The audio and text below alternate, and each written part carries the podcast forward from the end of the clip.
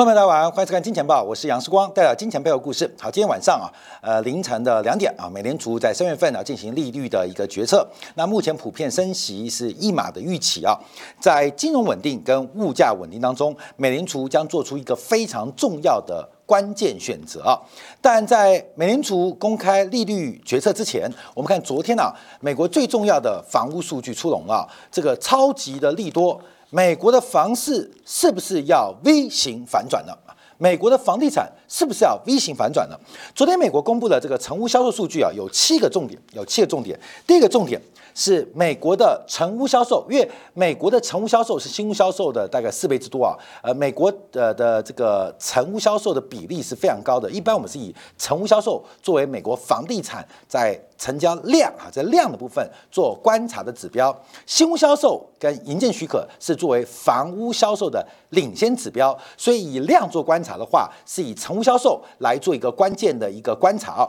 那昨天第一个重点是成屋销售的数量是结束了连续十二个月的下滑，结束了连续十二个月下滑，大家特别观察哦，因为二月份啊，不仅你少一天。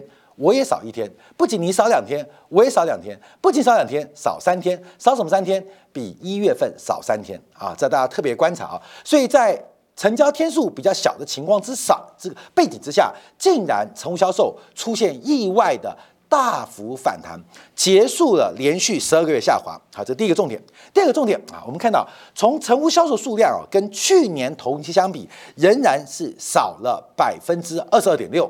所以从数量做观察，仍然比去年的高峰是少的。可是从月增率观察，却创下了两年半最高的增速。那我们知道，月增相对于年增是微分的概念，它代表整个方向的转折跟加速度的变化。所以，美国房地产从数量逻辑观察的话，是不是要准备出做 V 型反转？好，在这个 V 型反转背景之下，我们要特别提到第四个重点是美国的房价以成屋销售。呃，美国全国的房地产经纪人协会公布的数字是结束了连续。一百三十一个月的上涨，也就是美国的房地产啊，已经连涨十一年了。终于在二月份，普遍的房屋价格观察当中是出现了下滑啊，是结束了连续一百三十一个月的上涨啊，这是第四个重点。当然我们知道量先价起啊，所以量能够反弹，那价。会不会就离底部在可见未来就不用太悲观？所以，我们今天标题啊用问号啊，量先价行，美国 V 型反转。那第五个重点啊，注意观察哦，是美国目前房地产的可销售量跟销售量关系啊，叫做库销比是下滑到二点六个月，就是美国目前在房地产当中仅供二点六个月的销售，一月份是二点九个月。去年十二月份是三点三个月，过去正常平均值是六到八个月，也就是美国房地产的库存严重不足，而且严重不足的情况，在成屋销售量大幅反弹的背景更显得严重不足。好，第六个重点，好，昨天公布了首次购房的比例仅仅只有百分之二十六，创下统计史上。最低的比例，美国房地产不是给年轻人买的，首次购物的比例降到百分之二十六，这是近五十年统计以来最低的一次啊。那我们先知道，就是房地产，呃，一般年轻人不要买啊，这个都是呃买第二套、第三套的，这是一个很特别数字哦。还有最后一项，全现金购买。不用贷款哦，来到了百分之二十八，跟去年房市的高点百分之二十五出现明显的差别。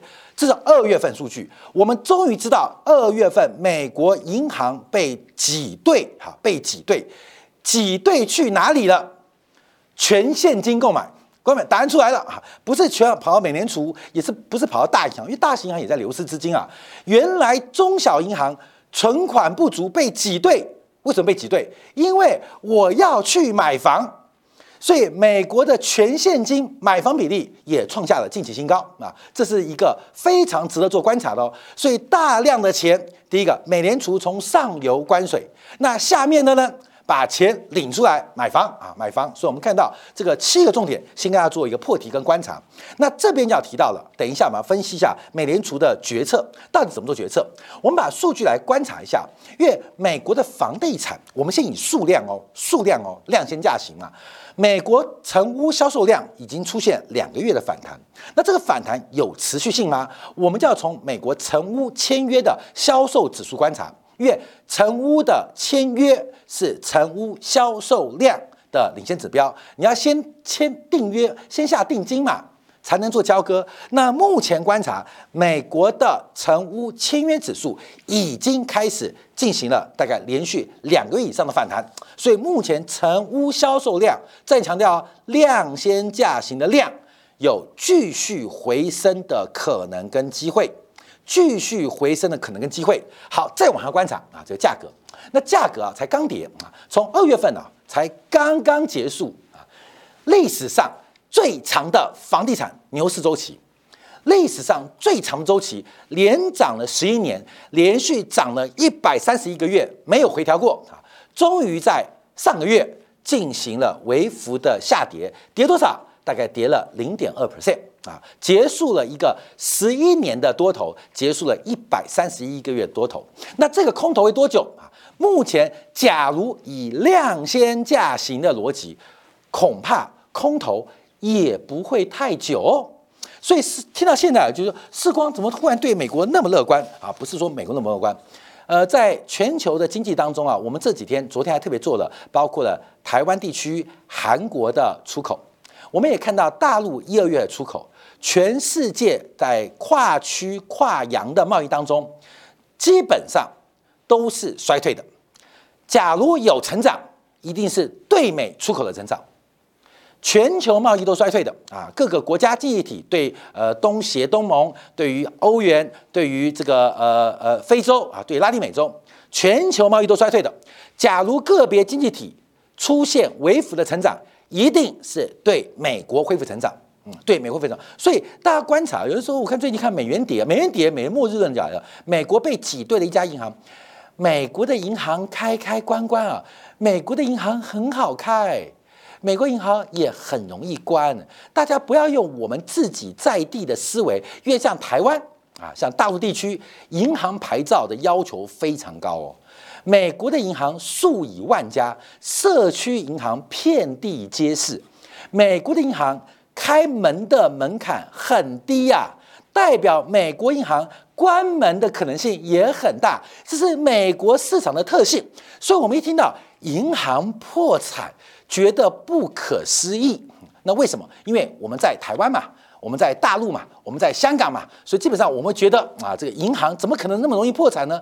假如你了解美国银行的准入门槛非常低，自然它退出的门槛也很低，这跟东亚的银行的门槛是截然不同。所以我们千万啊，不用自己的一个意识形态去判断美国的挤兑。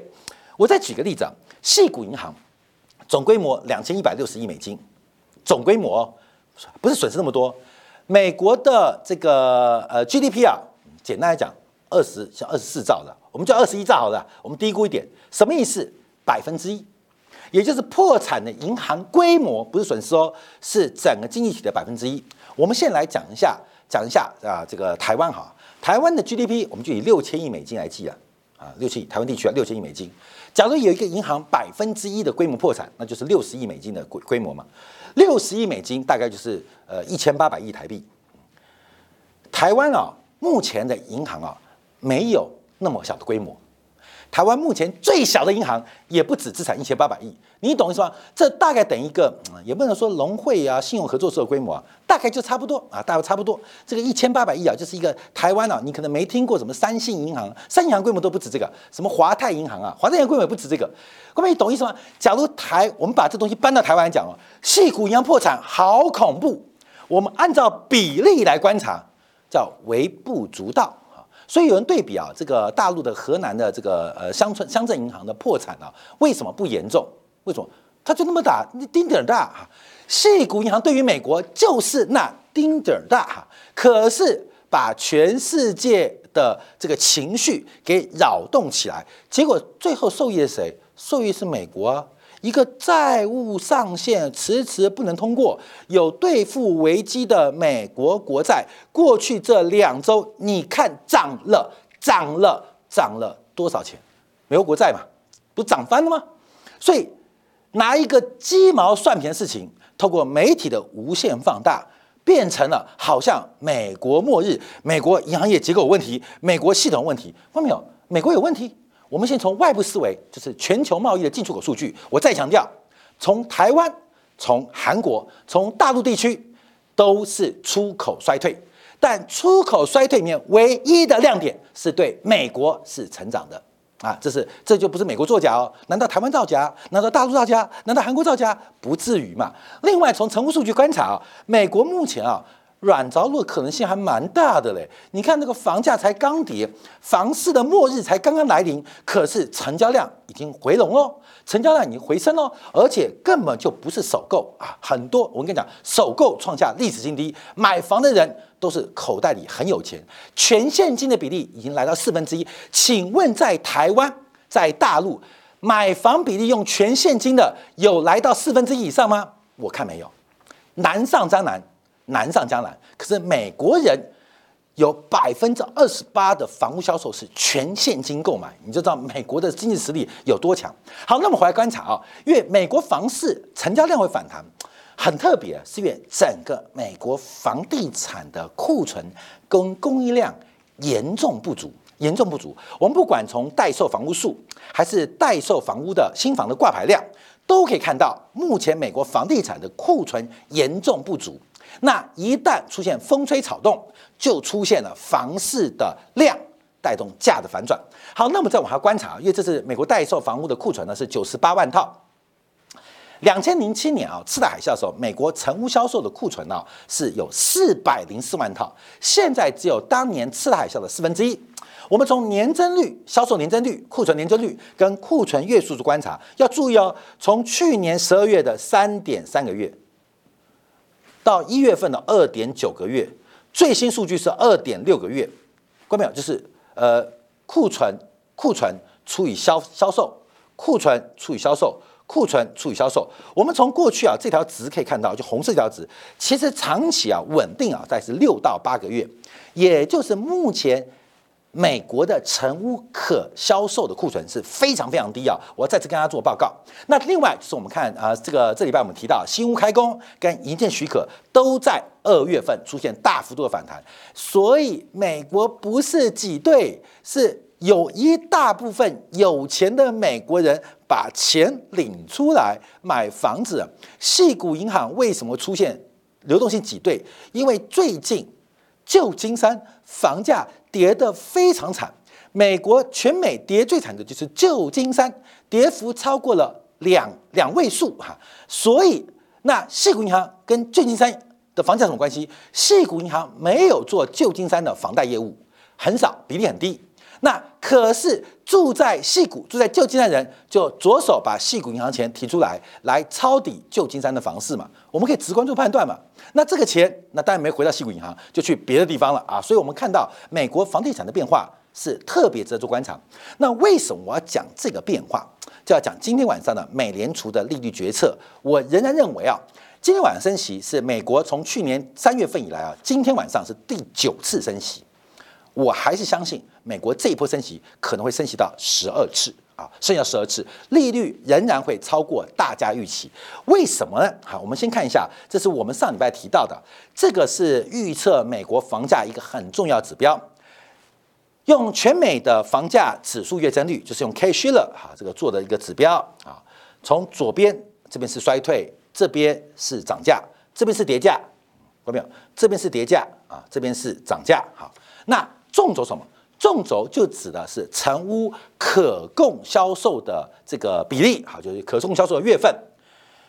这边是越少，这边是越多，所以这是个负相关的关系哦，各位，负相关的关系哦，所以要把它倒过来，它正斜率啊其实是个负斜率啊，就是很简简单嘛。呃，库存越多，房价通常易跌难涨。库存越少啊，房价易涨难跌，所以要用导数的方法来变成正斜率观察。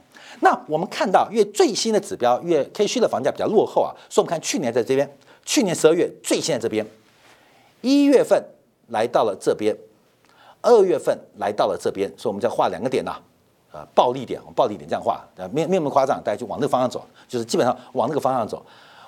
哎，来来来来，关淼，就是反正现在是十二月份在这边嘛，现在是往这个方向走，往这个方向走带什么意思？因为大家注意哦，这边一条均值哦。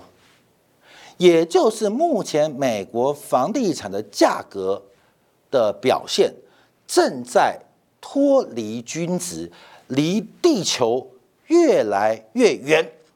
美国的房价离地球越来越远，离均值越远，这越来越远有非常大的风险。可是提到了没有库存嘛，所以你说风险到底在哪边嘛？价格跌不下来，因为你现在看跌下来，你一看到一丢出来就马上被扫掉，这是美国目前房价的问题。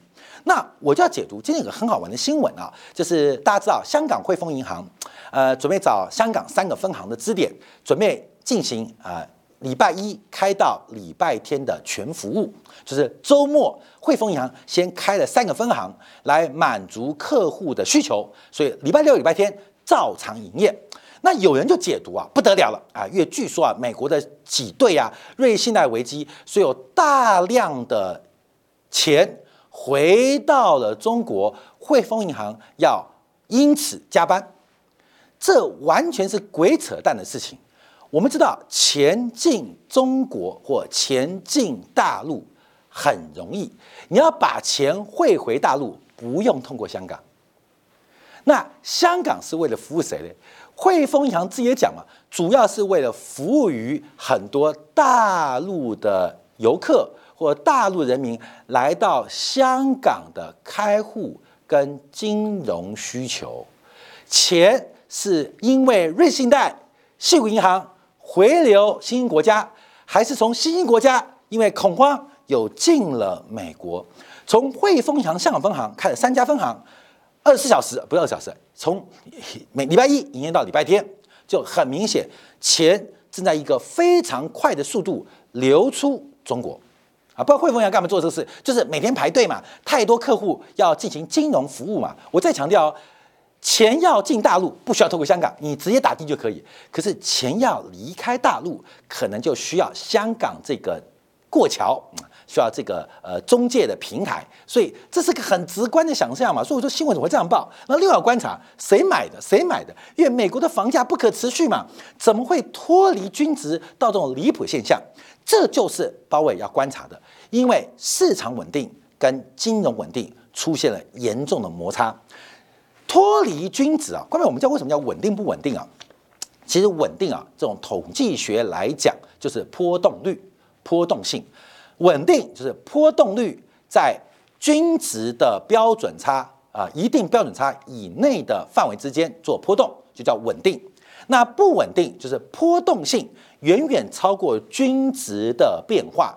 所以金融稳定跟物价稳定现在出现矛盾哦。我们看美国房市出现了非常不稳定的结构，光是从库存跟房价变化，它正在脱离。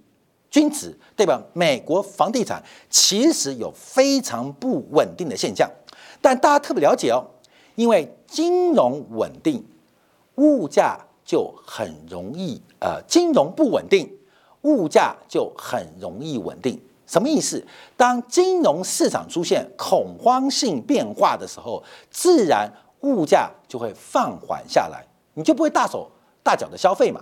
所以金融不稳定。常常会导致通缩，物价稳定。相反的，你要追求物价稳定，必然会产生金融不稳定。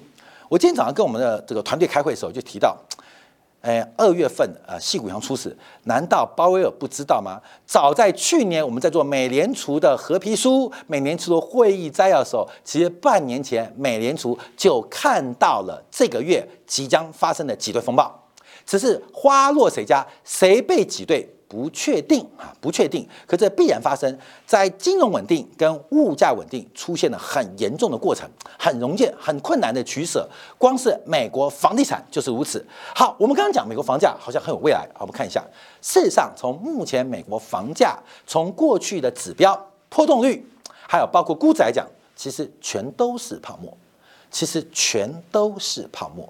所以，我们刚刚前面讲，美国房地产啊，量先价息，房价跌不动了吗？我看房价按照目前情况要跌的还真痛苦，还还真困难。为什么？因为主要就是美国的房地产的销售量跌个两零点二 percent，房屋的这个交易量就暴增。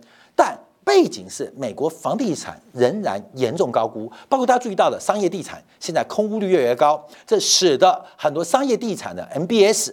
包括像 REIT 啊，基本上 REIT 啊，基本上它报酬率出现问题，可是照涨不误啊。我们再观察一下，观众，今天要不要降息啊？降息有最新数据哦。我们这边用的是五眼联盟啊，五眼联盟，五眼联盟就是美国的核心圈呐，美国的闺蜜圈，你知道吗？美国有四个闺蜜啊，英国、法国、澳大利亚跟澳洲跟纽西兰嘛，就美国的闺蜜圈。那昨天有几个变化，观众朋友先看到加拿大的通胀，加拿大通胀。这样通胀啊，年增率啊是来到五点二 percent 啊，创下十三个月新低。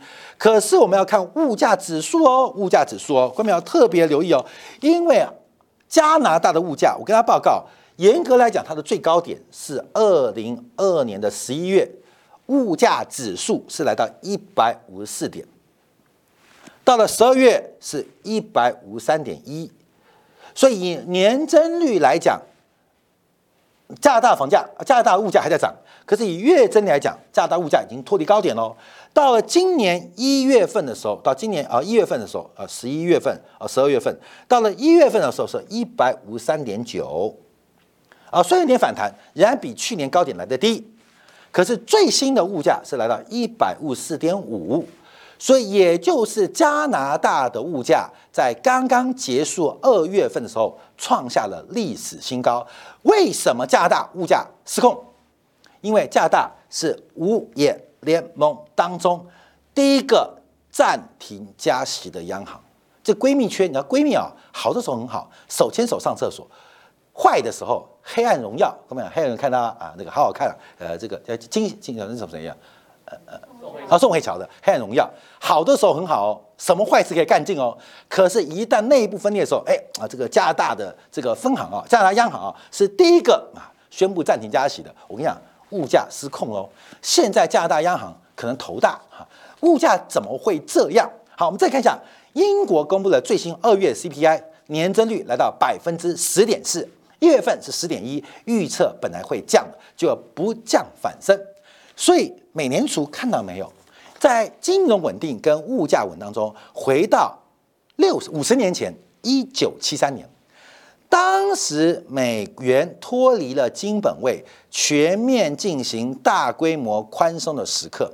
在碰到了地缘政治的冲突，在七年初期啊，石油危机嘛，美国的物价就失控了啊，物价失控，本质不是中东的地缘冲突，本质是美元跟黄金脱钩导致的美元超发，货币供给过大，通货膨胀。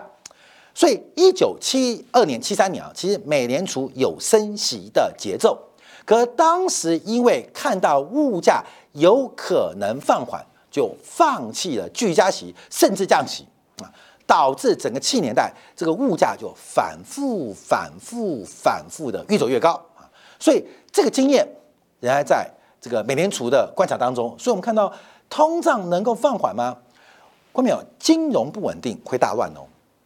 可是物价不稳定，货币作为央行的角色，货币的交换价值就消失了。